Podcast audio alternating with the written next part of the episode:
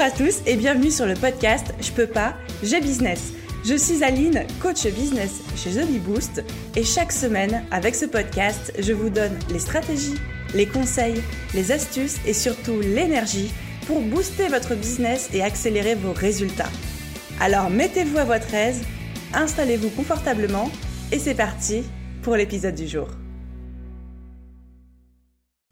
1, 2, 1, 2, hello à tous Ça c'est moi qui fais mes tests avant d'enregistrer le podcast. N'importe quoi la fille. Bon, hello tout le monde, je suis ravie de vous retrouver pour bah, l'épisode numéro 74 du podcast Je peux pas, j'ai business. Et ça va être un trop cool sujet aujourd'hui, je suis trop contente parce qu'on va parler d'un de mes trucs favoris de la Terre entière, qui est la productivité. Parce qu'on peut être la personne la plus productive du monde, à un moment, il y a quand même une espèce de, stress qui s'installe, de course de, à la productivité et de course à la performance. Et c'est très facile, je parle d'expérience, de tomber dans ce côté où il faut être productif à tous les coups, mais on se brûle un petit peu la tâche.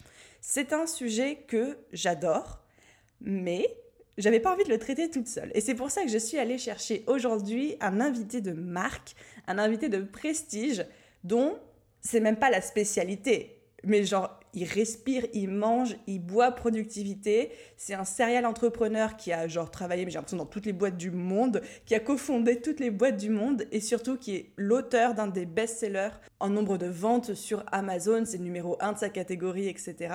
sur le sujet de la productivité. Le livre, vous en avez très certainement déjà entendu parler, je pense même que vous l'avez vu, c'est le livre qui s'appelle La 25e heure, les secrets de productivité de 300 start qui cartonnent et notre invité du jour aujourd'hui, c'est Guillaume Declerc, l'un des trois auteurs de ce book. Et je suis trop contente d'avoir réussi à le harponner pour qu'il vienne faire le podcast avec nous. Avant de l'accueillir, juste un petit rappel. Si l'organisation, la productivité, tout, spécialement autour du business, ça vous parle, n'oubliez pas que j'ai créé, j'ai écrit un e-book dans lequel je vous donne mes 5 stratégies d'organisation pour votre business. Et ce sont des stratégies qui sont efficaces et qui sont simples. Je vais pas vous demander genre de danser à cloche-pied en jetant des navets à travers un cercle de feu ou que sais-je. Non, c'est des trucs très simples, parfois du bon sens mais c'est ce que j'utilise au quotidien et qui cartonne. Donc, si vous êtes intéressé pour télécharger ce e-book, le lien est dans la description.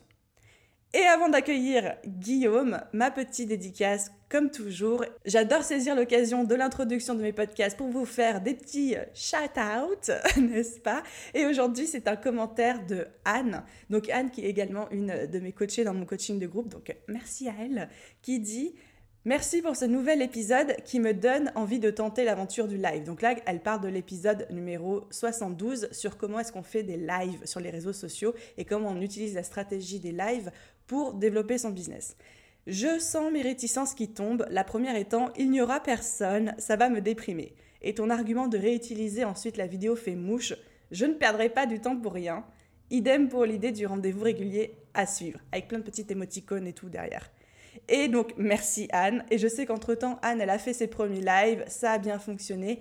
Et il n'y a rien qui me fait plus plaisir que quand je vous vois passer à l'action suite à des astuces, des stratégies ou des process que je vous partage. Donc, euh, bravo à toi Anne, merci pour ton commentaire, merci à tous ceux qui laissent des commentaires. J'aimerais pouvoir euh, produire assez d'épisodes pour faire des dédicaces à chaque nouveau commentaire, mais j'essaye vraiment de de remercier chacun dès que je le peux. Donc, si vous aussi vous avez envie d'avoir votre petite dédicace et d'encourager le podcast, n'oubliez pas de laisser 5 étoiles, un commentaire et puis euh, à très vite. bon allez, je vais pas tourner autour du pot ni vous faire euh, saliver pendant des heures et des heures. Et tout de suite, je laisse place à mon entretien avec Guillaume. Bonne écoute. Hello Guillaume, je suis ravie de t'accueillir sur le podcast. Merci beaucoup d'avoir invité mon invitation, d'avoir accepté mon invitation. Comment est-ce que tu vas? Bah, très très bien, Aline, merci, merci de l'invitation, je suis ravi d'être avec toi. Bah attends, euh, à la bonne heure Bon Guillaume, je t'explique comment ça se passe. J'ai pris l'habitude sur mes podcasts maintenant d'introduire moi-même mes invités. Comme ça, c'est l'occasion de te passer la pommade, euh, de te faire mousser un petit peu. Donc assieds-toi, accroche-toi à ton euh, bureau de fortune et... Et ouais, kiffe le moment, laisse-toi porter, puis après, si tu as des choses à rajouter, évidemment, je te laisserai la parole. Prêt pour ça? Ça marche. Donc, Guillaume, je vais t'expliquer comment moi, je t'ai, entre guillemets, découvert. On m'avait toujours recommandé le livre qui s'appelle La 25e heure. Et puis un jour, je me suis dit, bon, la productivité, moi, je me considère comme productive. Puis, Imagine-toi, j'étais dans un studio à New York au mois de mars 2019 et puis je savais pas quoi lire le soir, j'avais plus de fiction à lire. Je me suis dit, bon, bah, je vais lire ce truc-là, tu vois. Il était 23h30, dans mon petit lit et tout, je commence à lire ton truc, je me dis, mais c'est pas un bouquin ça. C'était genre une espèce d'énorme boîte à outils, hyper digeste, ça c'est ce que j'ai adoré, où tu pouvais juste piocher les trucs qui te plaisent, qui te conviennent, etc. Et en fait, je me suis retrouvée à prendre plus de notes que ce qu'il y a dans ton bouquin en soi. Donc je me suis dit, là, il y a un souci, c'est quoi ce bijou? Qu'est-ce qui se passe? Donc mm. j'ai dévoré le truc, j'ai adoré. Donc tu es un des euh, trois auteurs de la 25e heure, qui est, on va juste le dire, le numéro un des ventes sur Amazon dans sa catégorie. J'ai encore regardé ce matin, 250 commentaires, trop cool. Tu es un serial entrepreneur, comme euh, on disait tout à l'heure. Donc tu as fondé Loom, qui est maintenant un de tes projets principaux qui est une marque de vêtements durable et j'ai envie de dire dans les deux sens du terme, à la fois durable, respectueux de l'environnement et durable qui dure dans le temps, qui se déchire pas, qui se déchire pas au bout de deux lessives. Ça, c'est l'histoire de ma vie. et d'ailleurs, petit jeu de piste, j'ai trouvé sur ton site internet un lien caché qui renvoie vers des gens en kilt. Et je mets au défi l'audience d'aller sur ton site internet et de trouver quel lien renvoie aux gens en kilt. tu vois de quoi je parle? Ah oui, je le vois. C'est pas moi qui fais la blague, mais je vois de quoi tu parles. Bon courage. Ouais, c'est ça, il faut aller fouiller un petit peu. Donc, dans tes expériences passées, tu as cofondé le média, du coup, euh, Merci Alfred, qui est un média lifestyle masculin. Tu as mm. aussi travaillé dans un incubateur de start-up chez My Little Paris, j'ai vu, je suis allée espionner ton LinkedIn. Et en plus de tout ça, tu es un papa entrepreneur. C'est ça. Est-ce qu'il te reste du temps pour respirer dans tes journées? Euh, écoute, euh, oui, en fait, en réalité, oui, parce que ces projets, hein, je ne les mène pas tous de front. Heureusement, je les ai menés de façon euh, relativement successive. Et donc, ouais, j'ai le bonheur de, de, dire que je vais chercher ma fille tous les jours à, à 16h30 ou à 17h à l'école. Et que donc mes journées sont relativement courtes, en tout cas de travail sont relativement courtes. Mais alors ça, on a l'impression que tu as trouvé un secret ultime au niveau de la productivité, de la gestion du temps. Ça a toujours été une passion chez toi? En fait, euh, non, non, euh, j'ai commencé, peut-être comme pas mal de monde, au départ, euh, après mon école, j'ai fait du conseil. Et en conseil, on te demande de bosser énormément. Et moi, la première semaine de travail en conseil, j'ai fait presque deux nuits blanches.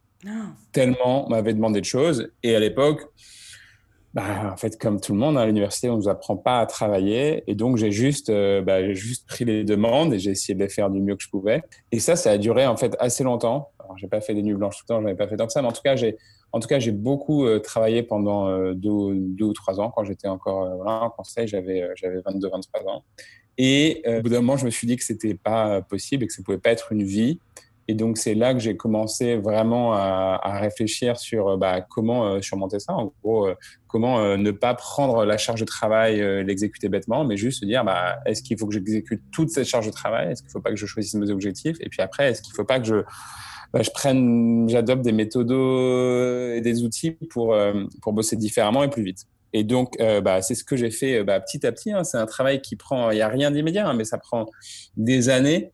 Et euh, ouais, petit à petit, j'ai mis en place euh, bah, plein de méthodes juste pour bah, parfois apprendre à dire euh, non à mon boss, euh, mettre un outil euh, pour mieux gérer mes emails. je sais pas, moi, j'ai appris à taper plus sur un clavier. Enfin, voilà, des choses aussi bêtes que ça, mais qui m'ont permis d'être là où j'en suis aujourd'hui. Et ouais, dire que la productivité, me passionne, c'est dur à dire, mais en tout cas, je, je trouve que c'est un outil bah, formidable, quoi et les gens qui malheureusement euh, euh, consacrent pas de temps à ce sujet risquent d'être assez vite débordés.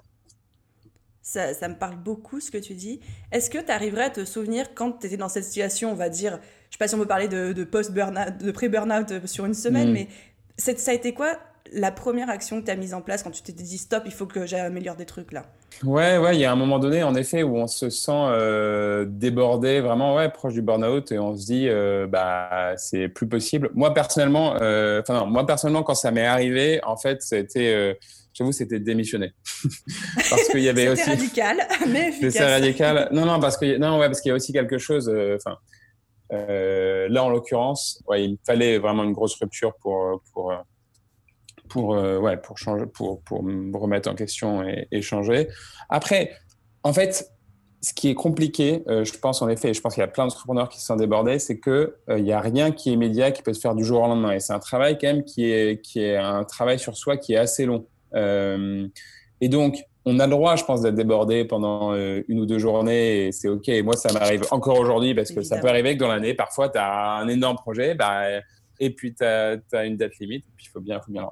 Cela dit, si ça arrive pendant plusieurs jours, plusieurs semaines, voire plusieurs mois de suite, là, c'est qu'il y a un problème. Donc là, qu'il faut vraiment totalement changer sa façon de voir les choses. Et donc, euh, il faut, euh, bah, il faut, ouais, il faut mettre en place, enfin, il faut adopter un état d'esprit. On va dire, bah, je vais investir du temps chaque jour, chaque semaine pour en gagner plus tard. Donc, je te parlais, je parle d'un exemple aussi bête. Je, vais apprendre à taper plus vite sur un clavier. Je vais apprendre à, à dire euh, non à mon, à mon patron, ma patronne. Euh, euh, cela étant dit, moi, il y a toujours une technique qui permet de. En tout cas, je pense quand on se sent très débordé, il y a une règle que j'entends, c'est juste un petit outil euh, qui peut être utile, c'est ce que j'appelle la règle des deux minutes. C'est-à-dire qu'en gros, tu prends ta to-do list, tu la balayes, et, si, et tu, toutes les choses qui prennent moins de deux minutes, tu les fais tout de suite. Et ça, ça peut enlever un énorme fardeau bah, de, ses épaules parce que, parce que bah, on peut cocher plein de cases et avoir plein de gratifications immédiates qui, qui aident à avancer. Et d'ailleurs, c'est la même chose hein, quand on reçoit, enfin, voilà, sa, boîte mail, hein, c'est comme une, sorte de to-do list géante dans laquelle n'importe qui peut mettre n'importe quoi. Et parfois, ça peut vraiment, si, on n'a pas ce mindset de se dire, bah, genre, chaque chose qui me prend moins de deux minutes, je le fais, ça peut très vite, ça peut très vite monter. Donc, euh, voilà je l'applique aussi énormément la règle des deux minutes dans ma propre vie. Dès que enfin, pas forcément sur, par rapport à la to-do list, mais dès que j'ai un, truc qui rentre, les fameux entrants, tu vois.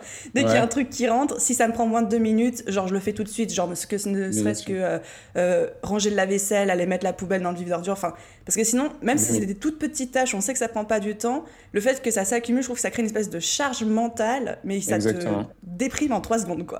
Exactement, ce nuage noir de pensée qui revient, etc. Et, et, et, et, puis en plus, de toute façon, enfin, même en termes de temps pur, hein, je pense que c'est plus long d'écrire quelque chose, de relire 15 fois avant de le faire, puis de le faire, que de le faire immédiatement. Tu nous as déjà lâché, mais genre, alors ça fait genre 5 minutes qu'on enregistre, tellement de punchline mm. et tellement d'astuces. Enfin, je sens que cette interview va être un peu comme ton bouquin, c'est-à-dire juste une boîte à outils. Merci pour ça. J'espère. J'adore, je te hausser les sourcils. et c'est reparti. D'ailleurs, justement, pour reparler de la 25e heure, qu'est-ce qui vous a donné envie d'écrire ce bouquin? Enfin, c'est quoi l'histoire derrière? Euh, Alors, comme beaucoup, euh, je trouve, de bonnes idées de business, ça naît autour d'une bière. Euh, donc on est. On peut rajouter les shots de tequila dans ta liste C'est clair. Et ouais, c'était un bar mexicain, donc pour te dire, tu as, as vraiment proche de la vérité.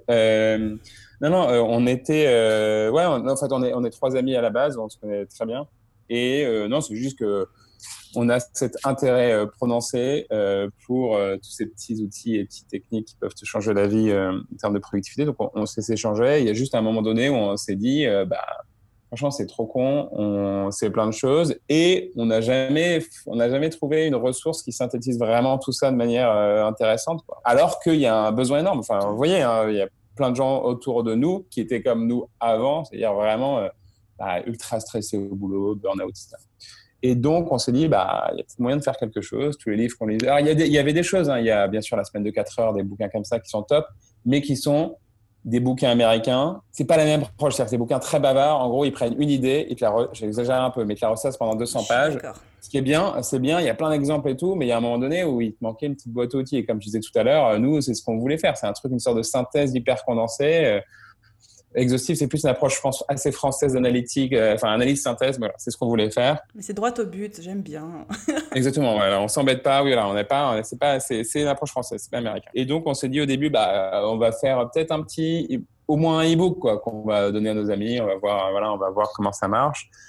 Et en fait, euh, donc on s'est, euh, voilà, donc on a écrit, on s'est réunis dans, dans la, maison de campagne des, parents de, Jérôme, un des co-auteurs du livre, et on a juste en un week-end écrit à trois mains euh, un premier jeu sur Google Doc. c'est ça le truc, vous avez écrit le truc, mais genre en 48 heures presque. Ouais, bah ça a été hyper vite. Enfin, en tout cas, euh, en tout cas, on avait le plan, c'était clair, chacun fait sa partie.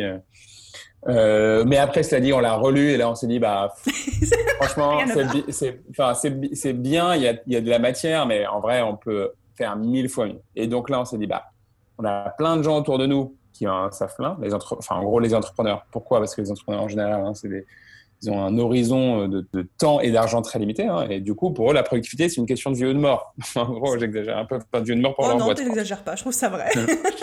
Donc, ouais, voilà. Si tu, franchement, si tu, si tu, ouais, malheureusement, si tu vas pas vite, au début, en tout cas, d'un projet, bah, ça, ça met en question la viabilité de ton entreprise. Donc, donc, on a trouvé plein de ressources. On a, on a vachement échangé avec plein de plein plein plein d'entrepreneurs par mail, des cafés, des restos, etc. Et euh, puis on a itéré quoi, on a itéré et puis euh, on a amélioré le livre petit à petit et puis après on se dit bah franchement on va pas faire un ebook, c'est trop dommage, on va faire un livre. Donc on a on, a, on, on s'est demandé comment on allait s'y prendre et là on avait plusieurs options, soit on va toquer à la porte des éditeurs soit on l'édite nous-mêmes, on l'auto-édite. Et toquer à la porte des éditeurs, bah, ça, en termes de productivité, on s'est dit que ça va, enfin, c'est pas bien, quoi. On va, on, va, aller voir 50 éditeurs, ils vont tous nous dire non, ça nous prend énormément d'énergie, parce que voilà, on était rien, enfin, personne, quoi. Donc, on, on s'est dit, euh, bah, on va, on va l'auto-éditer, enfin, on sait faire du marketing, quoi. On sait, on sait le mettre en avant, on sait faire un site, on sait, on avait deux, trois idées pour euh, lancer et le faire connaître au départ. Et donc, on l'a auto-édité. Et là, ouais, très vite, bah, très vite, euh, on, bah, très vite, on a eu plein de retours euh, hyper positifs. Ce qui fait qu'aujourd'hui, en, donc en auto-édition, donc grand format, on a vendu du coup 30 euh, 000 livres. Ah, et, ça s'est pas arrêté là, puisque après, une fois que le livre a aussi bien marché au grand format, là pour le coup, tous les éditeurs sont venus nous voir en disant on veut l'éditer. Et donc nous, on a rencontré plein d'éditeurs. C'était intéressant, mais on n'avait pas trop. Enfin, voilà, en fait, euh, en gros, ils nous apportaient pas grand chose puisque le bouquin était écrit, il se vendait. Ouais, c'était plus, plus gagnant pour eux que pour vous, quoi. Bah ouais, donc on a dit, bah non, nous, alors après, si, il y a un peu le prestige d'être édité chez un grand éditeur, ça aurait été sympa, mais bon, mais bon on n'avait pas trop envie de ça. Par contre, un peu au hasard, on a rencontré, euh, euh, on a rencontré quelqu'un chez Livre de Poche moi, je ne savais pas trop ce que c'était le poche à l'époque, mais le poche, pour ceux qui ne savent pas, c'est la deuxième vie du livre. Donc, en gros, euh, en gros c'est-à-dire qu'il fait un an grand format, puis après, les bouquins qui marchent le mieux passent en poche. Et ce qui est bien, c'est que ça devient, enfin, c'est que les livres sont beaucoup moins chers, donc beaucoup plus, enfin, c'est beaucoup plus démocratique. Plein de gens peuvent l'acheter. Nous, ça nous plaisait pas mal que ça soit, que ça soit dans ce sens-là. Et c'est distribué, ce qu'on n'était pas, en librairie physique. Enfin, on utilise mm-hmm. euh, euh, distribuer la Fnac, mais il y avait quand même cette frustration de dire, putain, on peut pas, enfin, on a envie de soutenir les petits libraires, quoi. ça nous, enfin, voilà, ça nous gênait d'être que sur Amazon et la Fnac, clairement. Et donc, euh, donc depuis six mois, on est chez Livre de Poche, où il y a un super démarrage. Ah, génial.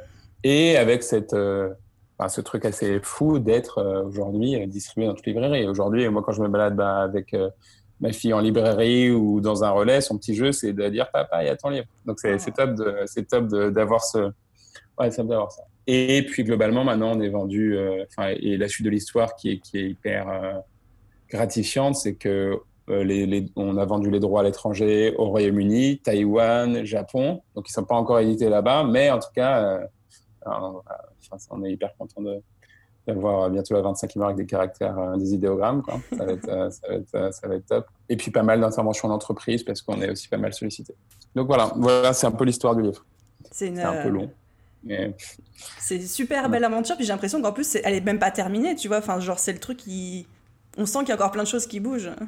Bah exactement. Enfin, nous, là où on sent, enfin, ce qui est hyper intéressant, enfin, toi aussi, c'est un peu du coup ce que tu fais, ton activité, mais nous, en termes de, enfin, de demande des entreprises, c'est assez dingue parce que en fait, euh, parce que bah, c'est un problème universel. Les entreprises, elles sont, euh, elles ont, enfin en gros, elles ont, euh, enfin le problème numéro, enfin le problème numéro un, surtout chez ce qu'on appelle les millennials, les jeunes, c'est que je crois que le chiffre, c'est pour 91% des gens, bien sûr, l'équilibre vie pro, vie perso est important, mais je crois qu'il y a seulement le chiffre, je crois que seulement 7% des gens qui sont satisfaits de leur vie pro, vie perso. Donc c'est le drame c'est comme le manque de vitamine D, c'est le sport euh, mondial. Ouais, le manque ouais, mais oui, c'est exactement. Ouais, c'est exactement. C'est les mal de dos aussi. Non, ouais, non mais euh, en gros, euh, non, manque de, ouais, donc manque, manque de, ouais, manque de temps et donc, et, donc, et ils n'ont pas de solution. En tout cas, il y a, en tout cas, les, les, les, enfin, nous, ce qu'on fait aujourd'hui chez les entreprises, c'est qu'au moins on essaie de mettre une étincelle. On fait des interventions, on dit, bah, voilà, il y a une façon différente de travailler qui est possible. Mm. Euh, et on essaie de les secouer un peu. C'est une très belle mission. Et comme tu dis, je pense qu'il y a vraiment besoin de partout. Puis pour beaucoup écouter mon audience, mes coachés par rapport à ça, il y a une vraie envie en fait d'être organisé, d'être productif, mais le truc c'est qu'on ne sait pas comment faire en fait, on ne sait pas par où commencer, il manque un espèce de mm. process. Euh. Ouais, exactement, exactement. Ouais, il manque un étape par étape quoi. par quoi je commence en effet? Bah, c'est ça. C'est quoi le premier step quoi? Je suis prêt à faire le boulot, mais dis-moi c'est quoi le premier step? Et du coup, euh, petite question rétrospective. Donc, de tous les conseils que vous avez récoltés dans la 25e heure, donc il y en a Mm. un tas. Toi, personnellement, ce sont lesquels, les trois, on va dire, qui t'ont le plus impacté, que tu continues d'appliquer aujourd'hui, etc. Alors, euh, je, vais, essayer de pas faire trop long parce que je pourrais en, parler pendant des heures.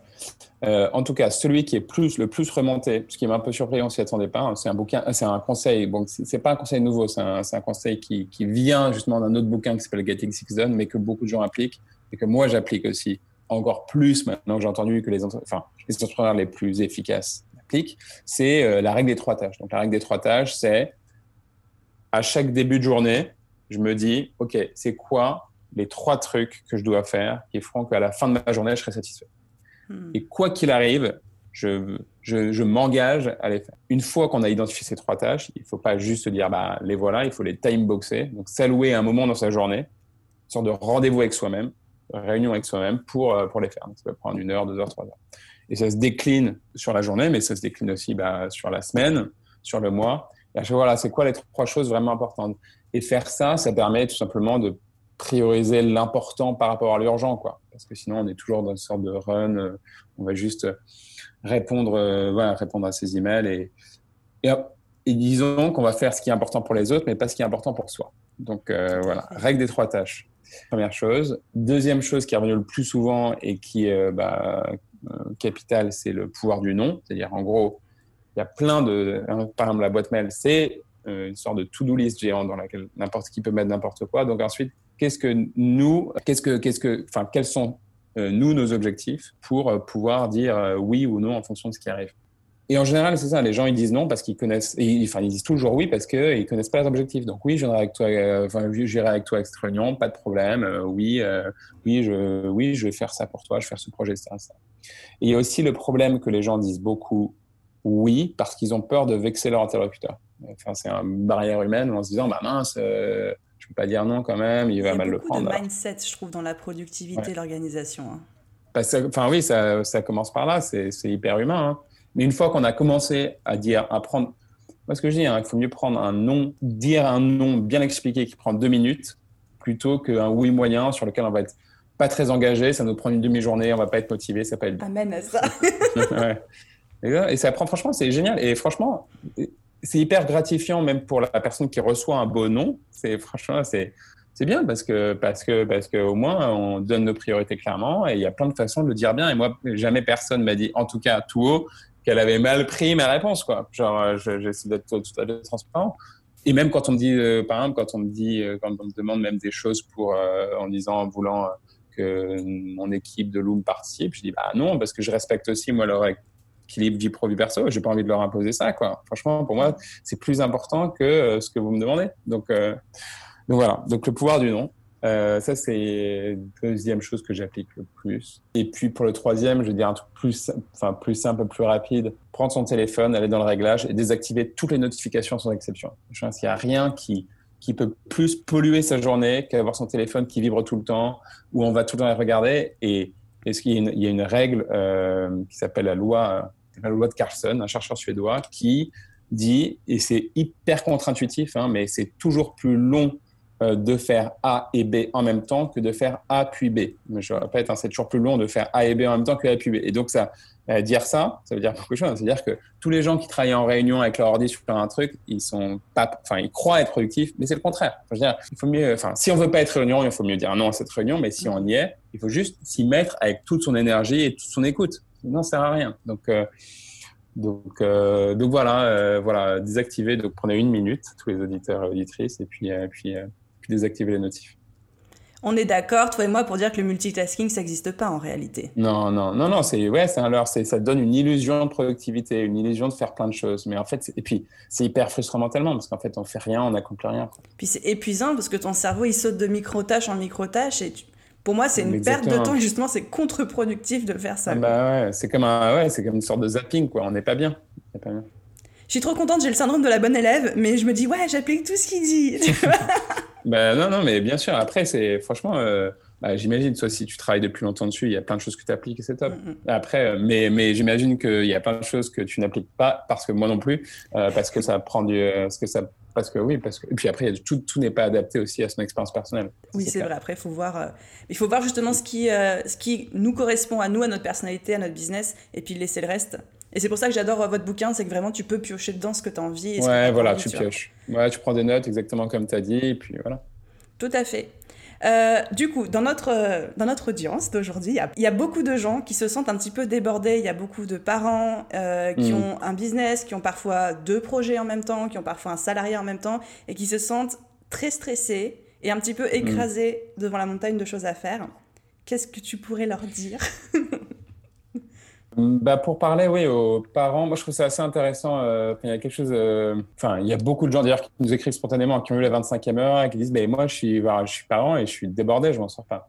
Est mon, ce qui est mon cas, donc je peux, je peux en parler. Euh, alors bien sûr, il y a des jours sans, et des jours qui seront, quoi qu'il arrive, on sera débordé. Cela étant dit.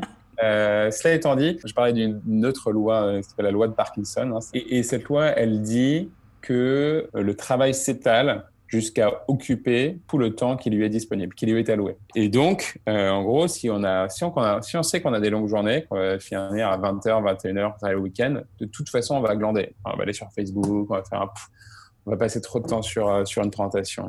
Être parent, l'avantage, c'est que c'est un peu une sorte de loi de Parkinson inversée. C'est-à-dire que quoi qu'il arrive, on a une contrainte agréable, certes, enfin, en général, s'occuper de ses enfants, qui oblige, de toute façon, à condenser son travail. Et ça, enfin, et c'est pas, euh, c'est pas, je sais, c'est pas une vue de l'esprit, hein, c'est même prouvé, prouvé scientifiquement. Il y a une étude sur, euh, sur 10 000 personnes qui a été menée sur la productivité au travail. Hein. C'était des chercheurs ont compté leur nombre de publications et qui a montré que, du coup, en général, les en moyenne, les parents euh, publiaient autant que les non-parents. Donc, il y, avait, euh, même productivité. Euh, enfin, il n'y avait pas la même productivité. Non, les parents étaient du coup plus productifs parce qu'il y avait moins d'heures disponibles pour accomplir leur travail.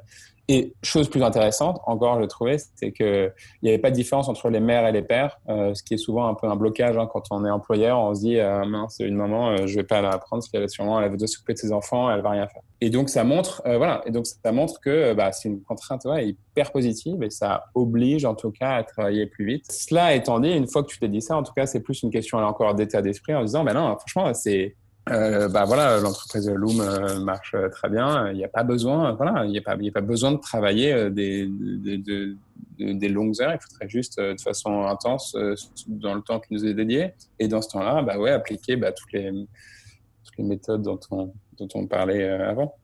Donc en fait, c'est plus une question de connaître exactement le temps qu'on a à allouer à notre projet, de prioriser ce qui a besoin d'être fait, quitte à appliquer la règle des trois tâches, puis de faire un trait sur le reste, quoi.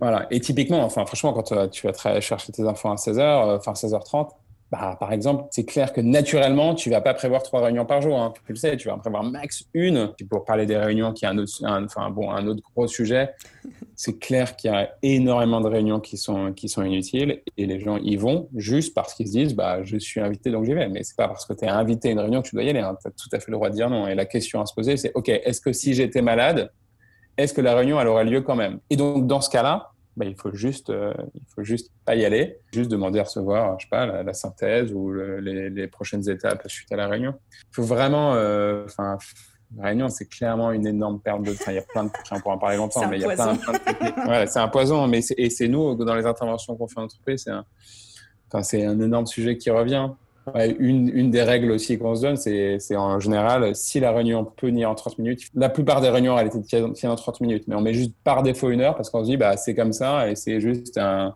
un, bloc dans mon agenda. Mais en fait, il suffit de paramétrer dans ton agenda les réunions sur une demi-heure et puis on gagne une demi-heure de facto.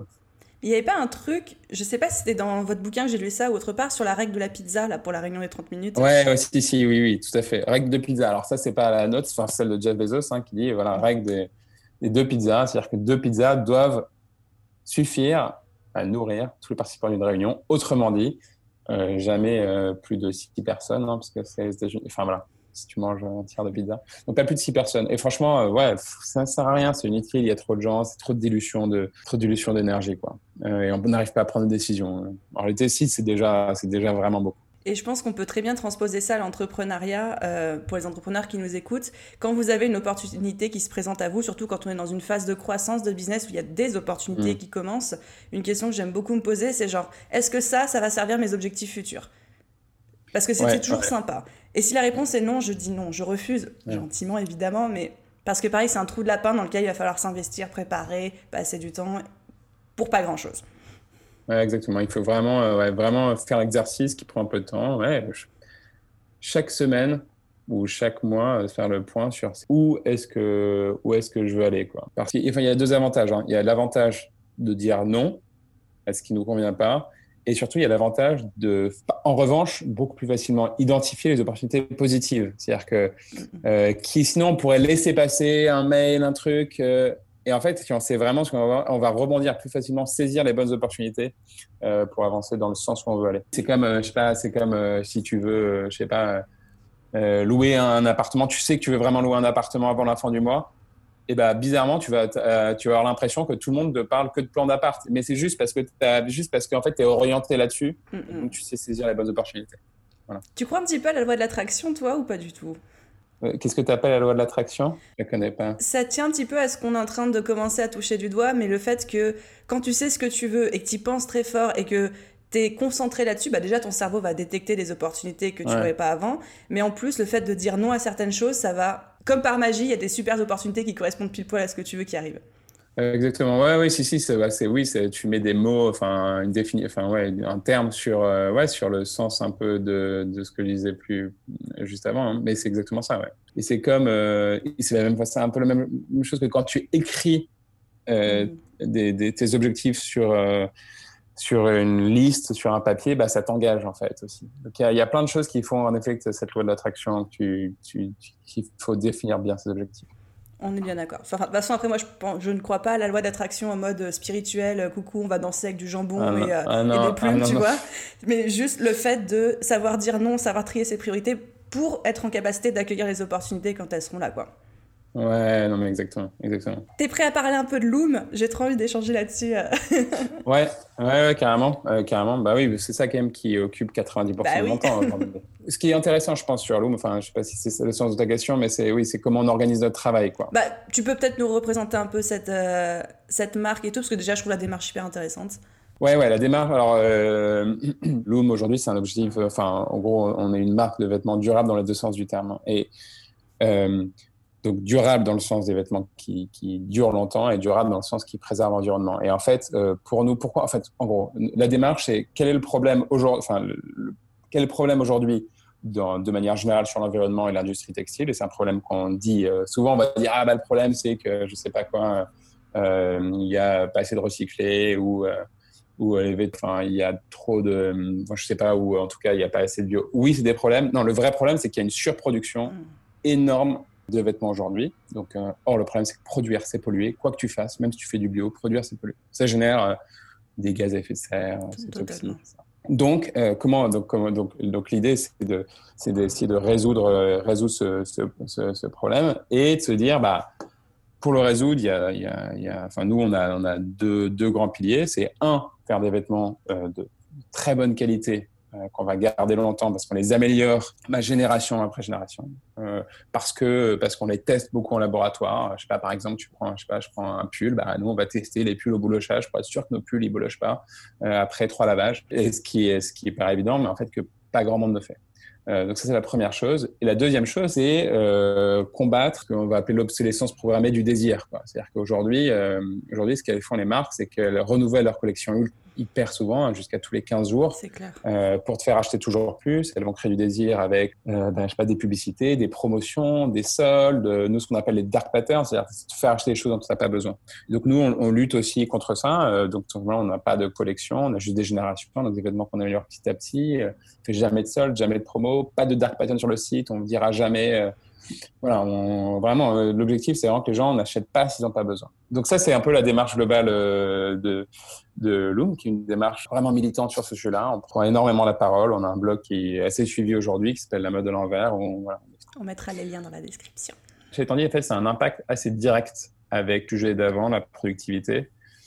parce que euh, il se trouve qu'aujourd'hui, les gens dans le monde de l'entrepreneuriat travaillent quand même énormément. Il y a beaucoup de burn-out, beaucoup de gens débordés. Pourquoi? Parce que euh, il y a une exigence aujourd'hui, à la fois de la part des de fonds d'investissement hein, et de la part même des, des, fondateurs ou fondatrices qui ont un, vraiment une sorte de volonté de croissance à tout prix. Hein, c'est une forme de, c'est la valeur de la société aujourd'hui, et qui fait que on s'impose aujourd'hui, on s'impose un rythme de travail qui est en vérité euh, hyper hyper intense, hein, parce que voilà, on veut faire fois deux tous les ans, juste parce qu'on veut faire c'est ce qui nous entoure, c'est ce qu'on lit, c'est ce qu'on, c'est le discours des médias, on en parle des champions de la croissance, sans remettre en question forcément euh, l'utilité de l'utilité de tout ça et surtout les conséquences négatives euh, de tout ça. Donc, à la fois bien sûr sur l'environnement, mais également euh, tout sur nos modes de vie. Et donc nous Loom, ce qu'on a fait dès le départ, c'est dire bah euh, nous, notre objectif, ça sera jamais la croissance à tout prix. On veut juste faire des bons produits. Si y a la croissance, elle viendra après, mais en tout cas, on n'a pas la croissance pour objectif. Donc, à la fois, nous, en termes de valeur, on a ça qui est, enfin, voilà, avec Julia, mon associé, on a, c'était, c'était hyper important d'avoir ces valeurs-là dans, dans l'entreprise. Et deuxièmement,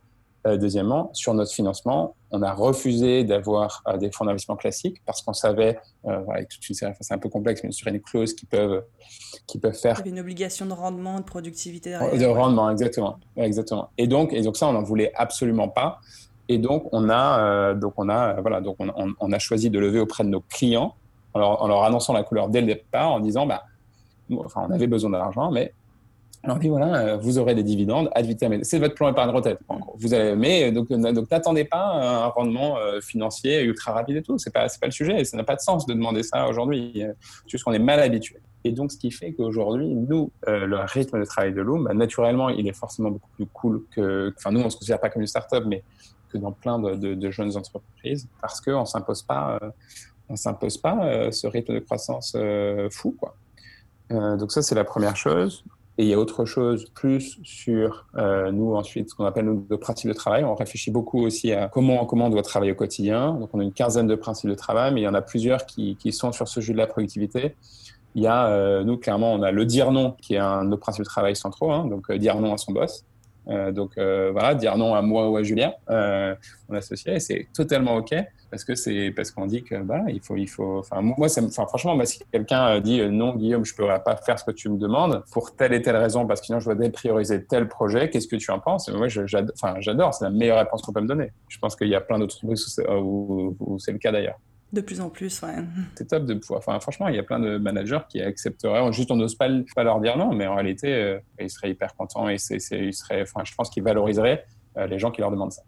Et deuxième chose, euh, enfin, deuxième principe de travail, je pense qui peut être intéressant aussi à partager, c'est nous, on dit qu'on laisse la créativité aux humains et la rigueur aux machines. Aujourd'hui, sur des, sur des entreprises comme, sur des secteurs comme le e-commerce, c'est des qui, sont, qui, autour de process, euh, de logistique, de production, de services après-vente, etc.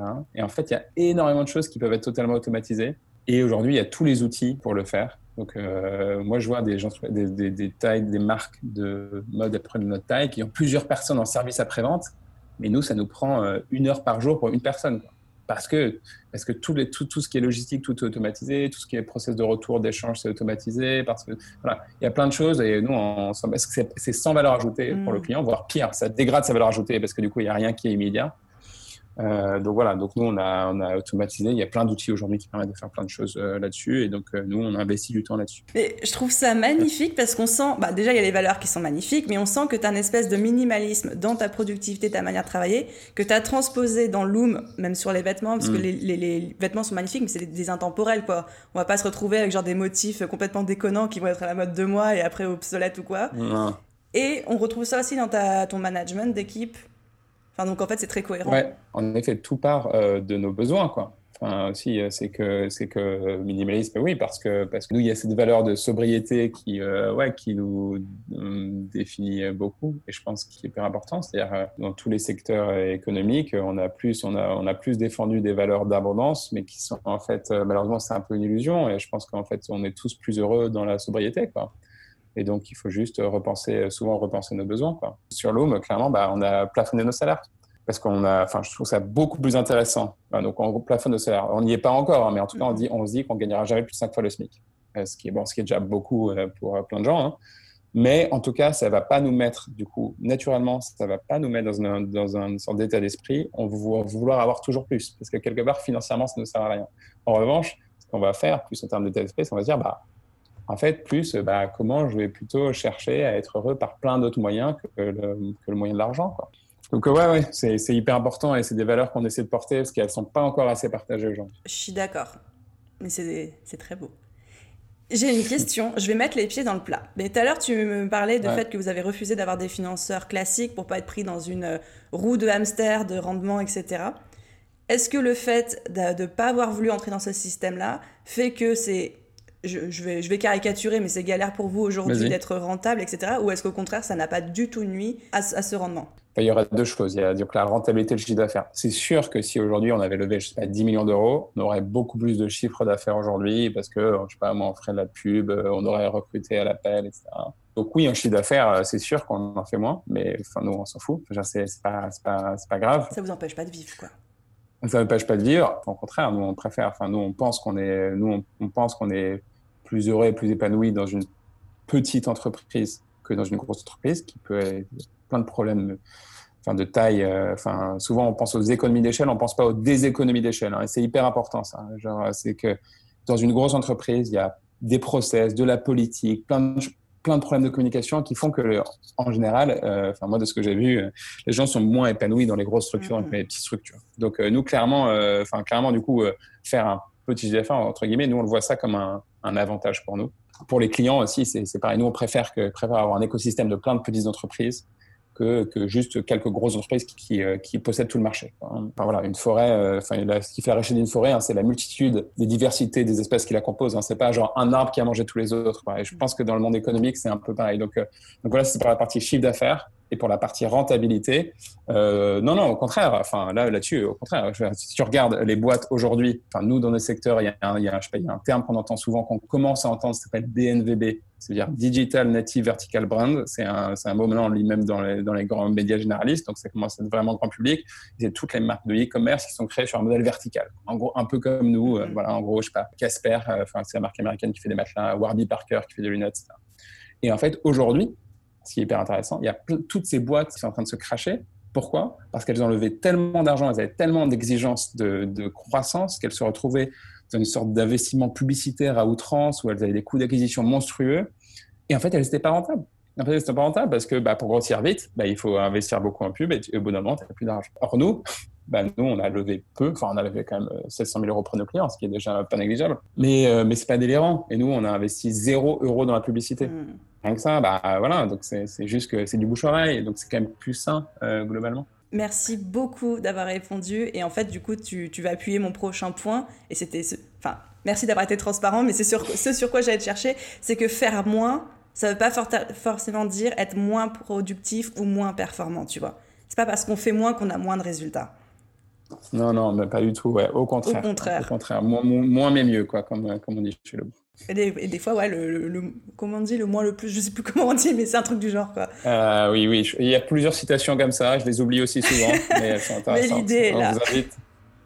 et du coup, j'ai une dernière question pour toi pour clôturer un petit peu cet échange. Et encore une fois, merci pour ta générosité. Est-ce que tu as la sensation aujourd'hui, toi, d'être arrivé à un bel équilibre vie pro, vie perso? Est-ce que tu te sens épanoui?